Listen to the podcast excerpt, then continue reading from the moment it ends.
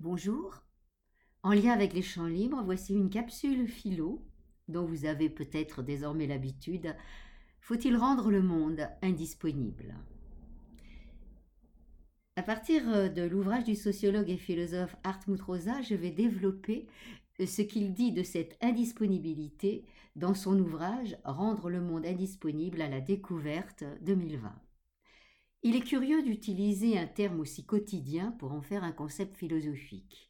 Hartmut Rosa n'est pas le premier, euh, mais il trouve ce concept dans la théologie de Rudolf Bultmann dans les années 30, un théologien protestant. Que signifie ce concept d'indisponibilité pour Hartmut Rosa? Il part d'un constat.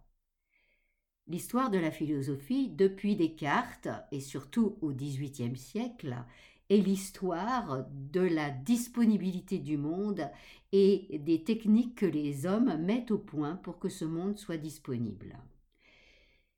Descartes a écrit qu'il était nécessaire à l'homme de se rendre comme maître et possesseur de la nature, c'est-à-dire de développer des artifices, comme il dit, c'est-à-dire ce que nous appellerions des techniques ou des technologies ou des moyens ou des outils pour nous rendre comme maîtres et possesseurs de la nature et surtout développer ces outils pour la santé de l'humanité. Le désir de l'être humain est de rendre le monde disponible.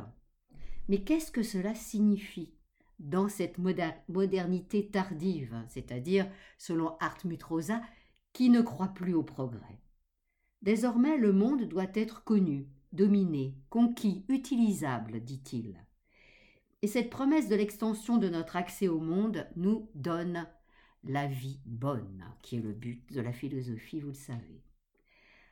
Alors il va examiner ce concept dans le cadre de notre modernité tardive, où la croissance économique, l'accélération de la technique, l'innovation continuelle sont à l'ordre du jour. Que signifie donc un monde disponible? Ce monde se donne désormais comme atteignable, accessible, maîtrisable et connaissable. Il est, nous dirons, à portée de main.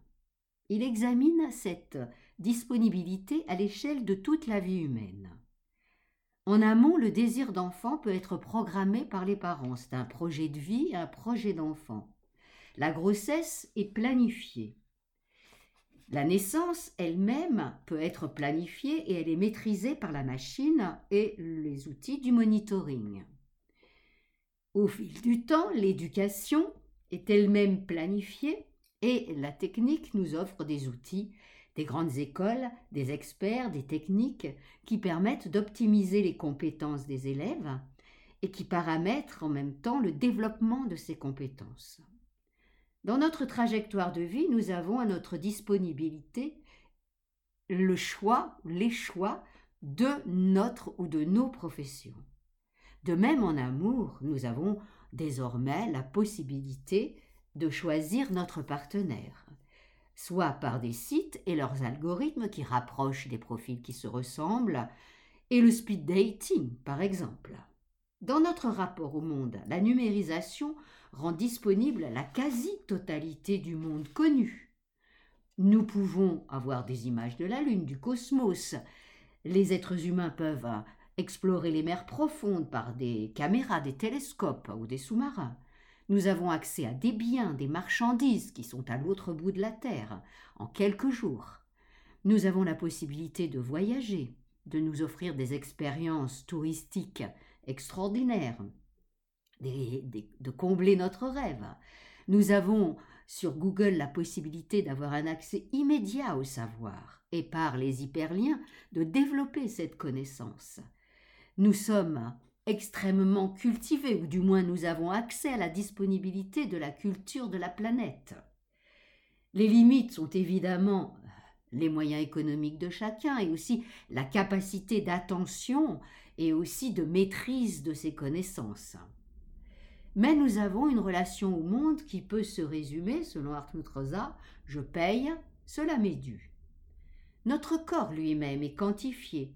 Nous avons des outils pour prendre la tension, pour mesurer le nombre de kilomètres que nous faisons par jour, la largeur de nos pas, euh, notre pouls, le rythme cardiaque, la glycémie, Bref, nous pouvons tout rendre proche. Avec l'âge, nous avons accès aux soins, nous voulons être soignés à tout prix, et nous avons ce qu'Olivier Ray appelle l'idolâtrie de la vie, vivre à tout prix, vivre en bonne santé, vieux et en forme. Et ainsi, nous disons, et c'est aussi ce que cite Hartmut Rosa, quand nous sommes malades, débarrassez-moi de ça. Comment vivre une maladie grave? Eh bien, justement, en acceptant la technique et les technologies qui nous permettent rapidement de nous débarrasser du problème. Quant à la mort, la fin de notre vie est partiellement disponible, avec le suicide assisté ou non assisté. Mais paradoxalement, plus le monde paraît disponible, plus il se dérobe.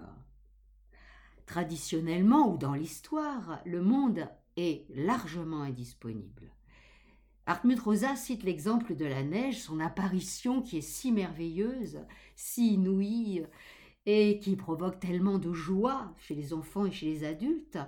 On ne sait pas quand elle arrive, elle fond extrêmement rapidement, et si on veut la rendre disponible, on la gèle, on la rend solide dans le frigidaire ou dans le congélateur.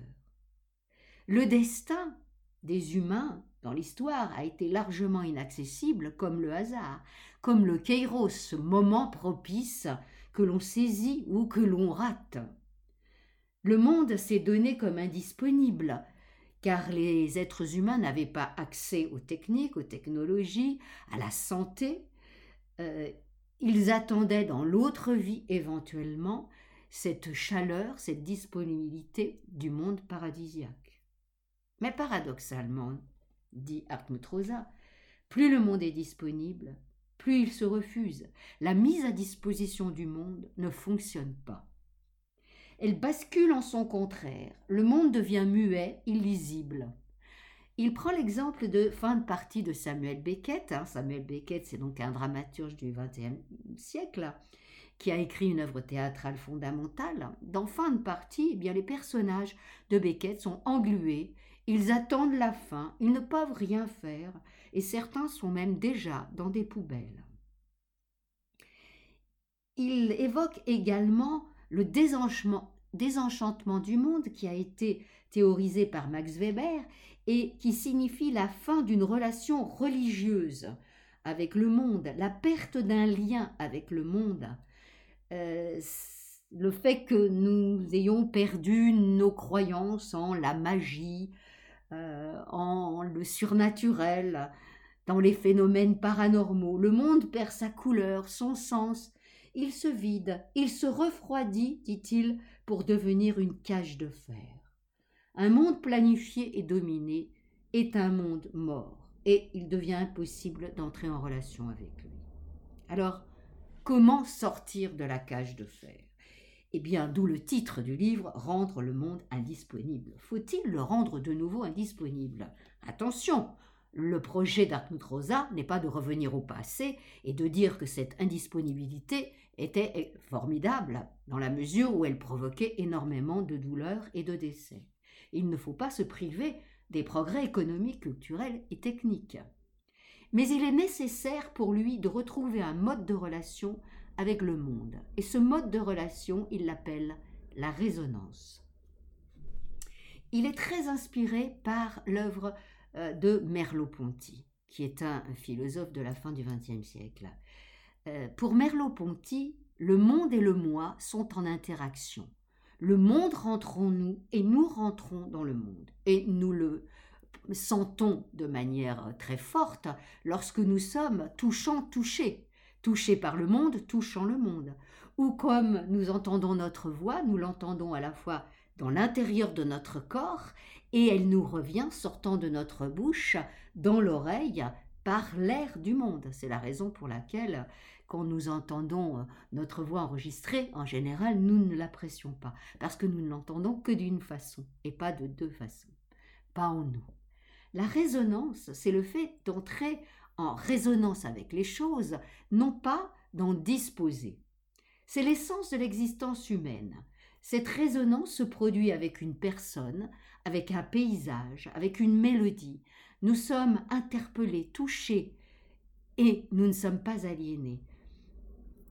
Nous éprouvons des sensations physiques, la chair de poule, les cheveux hérissés, des frissons, c'est-à-dire des émotions fondées sur des sensations des cinq sens et peut-être du sixième sens également. La résonance est aléatoire, mais nous devons nous y ouvrir. Nous devons être ouverts à ces possibles. Et ainsi, la rencontre inattendue est encore plus forte. Les choses que nous rencontrons dans la vie quotidienne doivent recéler une part d'indisponibilité du côté de l'objet pour que nous puissions nous ouvrir à l'inattendu. Si nous avons un chat robot qui ronronne tout le temps sur nos genoux, eh bien, nous sommes habitués, le chat est disponible, mais le ronron ne nous procure pas une joie extrême. En revanche, si le chat ronronne lorsqu'il est bien et lorsqu'il le décide, et qu'il peut aussi mordre et griffer, eh bien, la rencontre avec le chat ronronnant va être extrêmement troublante, émotionnelle, joyeuse. Nous serons en résonance avec le chat. La résonance, il faut le dire, n'est pas assimilée à la beauté ou à l'harmonie, mais c'est une vibration, un cadeau, une grâce. Elle n'est pas prévisible. Elle a besoin pour exister d'un monde atteignable, mais pas forcément disponible. Notre désir, le désir, c'est de rendre atteignable quelque chose qui n'est pas à notre disposition. Car le monde se tait quand tous les désirs sont comblés par la disponibilité du monde. Alors le retour de l'indisponible peut aussi se faire sous forme de monstre, et nous le vivons avec la pandémie. Nous voulons être guéris, nous voulons être vaccinés, nous voulons être soignés, nous voulons que ce virus disparaisse, basta, un confinement d'accord, mais allez, ce sera fini après, eh bien non. Tout semble pensé par les experts, et cela ne se passe pas comme nous le souhaiterions. Cela peut échouer, pas assez de vaccins, pas assez de connaissances du virus. Malgré tout, cette résonance nous semble une notion extrêmement intéressante à explorer, nous mettre dans un état de résonance au monde. Cette résonance peut ne pas advenir. Ce n'est pas parce que nous payons pour un concert que nous allons être en communion avec le monde. Ce n'est pas parce que nous sommes face à la mer que nous allons voir le rayon vert. Ce n'est pas parce que nous sommes face à l'océan que le coucher de soleil sera merveilleux et que nous aurons des frissons devant le beau naturel. Mais nous ouvrir à ce que le monde a à nous dire. Cette interaction est précieuse. Ainsi, essayons de ne pas nous comporter comme des enfants gâtés, qui veulent que leur jouet ou que le monde comme jouet soit infiniment disponible. Sachons nous ouvrir au hasard, à la contingence, à la beauté du monde, qu'elle advienne ou qu'elle n'advienne pas, dans la solitude ou dans le partage.